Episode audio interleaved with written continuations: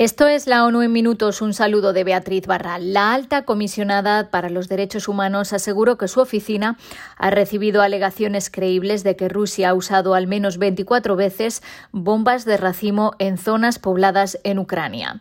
Michelle Bachelet dijo que se han bombardeado casas y edificios administrativos, al menos 77 centros médicos, además de escuelas, estaciones de agua y electricidad. La Oficina para los Derechos Humanos que dirige también está investigando denuncias sobre el uso de bombas de racimo por parte del ejército de Ucrania. Los ataques indiscriminados están prohibidos por el derecho internacional humanitario y pueden constituir crímenes de guerra. Además, la oficina está investigando alegaciones de que algunos residentes de la ciudad asediada de Mariupol han sido trasladados forzosamente a zonas controladas por el ejército ruso o a Rusia.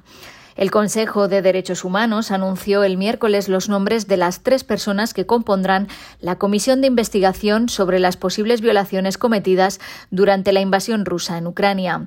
Eric Moss, de Noruega, Yasminka Dunsur, de Bosnia-Herzegovina, y el colombiano Pablo de Grave, académico y activista de derechos humanos, que fue el primer relator especial de las Naciones Unidas sobre la promoción de la verdad, la justicia, la reparación y las garantías de no repetición. La Organización Mundial de la Salud considera que el escenario más probable sobre la evolución de la pandemia es que el coronavirus siga mutando y cause una enfermedad menos grave. La OMS ha actualizado su plan estratégico para COVID-19. En él se exponen tres posibles escenarios sobre la evolución de la pandemia este año. Basándonos en lo que sabemos ahora, el escenario más probable es que el virus siga evolucionando, pero que la gravedad de la enfermedad que causa se reduzca con el tiempo a medida que aumenta la inmunidad debido a la vacunación y a la infección. El doctor Tedros dijo que es posible que se produzcan picos periódicos de casos y muertes cuando la inmunidad disminuya, lo que puede requerir un refuerzo periódico para las poblaciones vulnerables.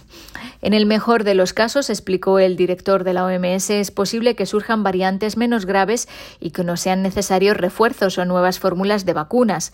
En el peor de los casos, aparece una variante más virulenta y altamente transmisible. Frente a esta nueva amenaza, la protección contra la enfermedad grave y la muerte, ya sea por la vacunación previa o por la infección, disminuiría rápidamente. Para hacer frente a esa situación, habría que modificar considerablemente las vacunas actuales y asegurarse de que lleguen a las personas más vulnerables a la enfermedad grave, explicó Tedros.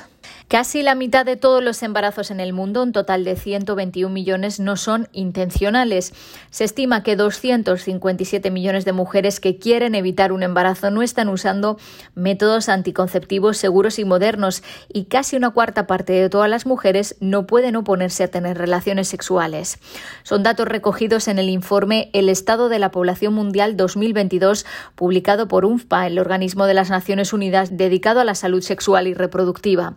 Más del 60% de los embarazos no intencionales y casi el 30% de todos los embarazos terminan en aborto. Un 45% de esos abortos son inseguros y se traducen en la hospitalización de alrededor de 7 millones de mujeres al año en el mundo y producen entre el 5 y el 13% de todas las muertes maternas. El informe también señala que en emergencias humanitarias como la actual guerra en Ucrania, muchas mujeres pierden acceso a la anticoncepción o experimentan violencia. Algunos estudios han mostrado que más del 20% de las mujeres y niñas refugiadas sufrirán violencia sexual. La falta de servicios anticonceptivos e insumos durante la pandemia de COVID-19 ha dejado 1.400.000 embarazos no intencionales y el secretario general espera que las medidas que se han adoptado en El Salvador para responder a la reciente ola de violencia sean acordes con el derecho y las normas internacionales de derechos humanos. En un comunicado emitido el martes por la tarde, Antonio Guterres asegura haberse enterado con preocupación del repunte de la violencia durante el fin de semana y expresó su solidaridad con los salvadoreños en esta difícil coyuntura.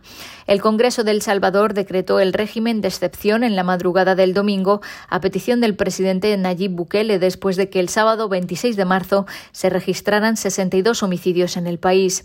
Según informaciones de prensa, esa declaración supuso la suspensión de algunas garantías constitucionales como la libertad de asociación y reunión, el derecho a la defensa o la prohibición de la intervención de las telecomunicaciones. Además, se amplió el plazo de la detención administrativa de 3 a 15 días. Hasta aquí las noticias más destacadas de las Naciones Unidas.